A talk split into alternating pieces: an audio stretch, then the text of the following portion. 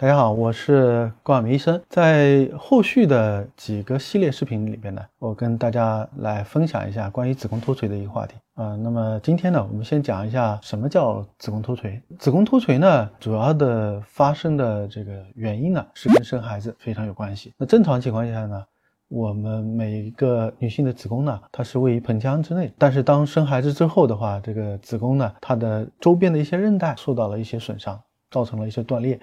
那么在绝经之后，尤其在雌激素下降之后呢，她的这个子宫呢就跟着拖到下面来。那么严重的时候呢，就掉到肚子外面，甚至就是在阴道口子，或者是更严重的是在阴道外面的东西。这种情况呢，在绝经以后的女性当中更为常见一些。子宫脱垂的发生呢？非常重要的原因呢，就是因为生孩子，阴道的顺产。那么为什么会产生这样子的问题呢？大家可以想象一下，我在正常情况下，女性的阴道在没生孩子之前的话，宽度的话就容两个手指头左右。生孩子的时候呢，孩子脑袋那么是非常大的。通常的话，我们说孩子脑袋的这个直径啊，平均会达九点二公分左右。那换句话来说啊。要从这么一个狭窄的通道在分娩孩子的时候呢，就势必会造成这个阴道里边周边的一些啊筋膜的一些断裂。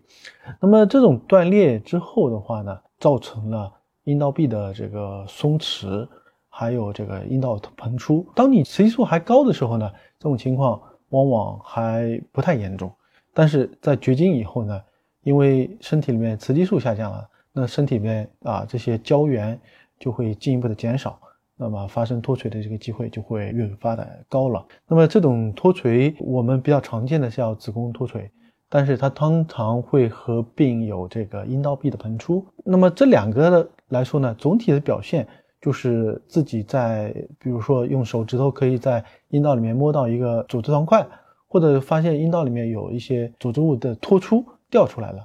那么有的时候会摩擦到这个裤子啊。造成行走的一些困难、下坠感啊这些问题。呃，子宫脱垂呢，你生孩子生的越多的话，顺产的越多，那发生的机会就会越高。当然了，你是不是出现这个子宫脱垂的话，还跟你这个。本身你的这个韧带的这个弹性是非常有关系啊。有些人他的基因呢，就是造成了这个他的韧带的弹性比较脆，容易发生断裂；而有些的人呢，这个弹性相对比较好一些，就出现这种机会会少一些。发生这样子的情况之后的话，治疗方案的话，我们具体的要根据每一个呃人的这个年龄、生育要求以及他症状的严重程度啊，综合的来进行考虑。首先，我们讲一下这个年轻。啊，患者的这个子宫脱垂的治疗，年轻的这个女性出现子宫脱垂或者阴道壁膨出呢，那么并不是那么多见啊。年轻女性的话，发生这样子的问题了之后的话，通常来说的话，生完孩子之后有点轻度的这个子宫脱垂或者阴道壁膨出是比较多见的啊。这种情况你不需要进行特别的治疗。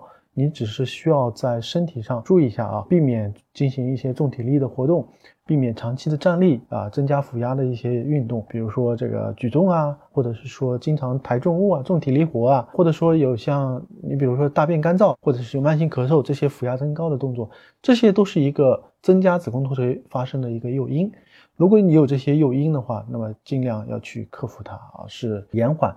子宫脱垂发生的一个办法，已经造成有症状的子宫脱垂的话，那么需要寻求我们啊医生的帮助。那么如果是一个年轻的女性发生子宫脱垂，如果你还有生育的要求的话，一般我们会建议你啊，在生完孩子之后，当你不再有生育的要求的时候，再进行治疗。那么如果说现在比较严重的这种子宫脱垂，你还有生育要求，一般可以先用子宫托。啊，把子宫托回去。但当你完成生育之后，如果你还比较年轻，可以采用的一些方式呢，包括一些啊韧带的修补啊。那么通常对年轻的女性来说的话，一般是想要保留子宫的，我们会采用，比如说把子宫悬吊在脊柱后面的骨头上，或者是把这个支撑子宫的两个韧带进行缝合的一个方法。这是我们比较常用的一个对于重度子宫脱垂的一个方法。那么对于轻度的子宫脱垂的话呢，那么我们现在采用的方法并不太多。凯格尔运动的话呢，它能够提升阴道周边的一些肌肉的力量，但是对于子宫脱垂的这个严重程度，并不具有这个太好的一个帮助。那么呃，像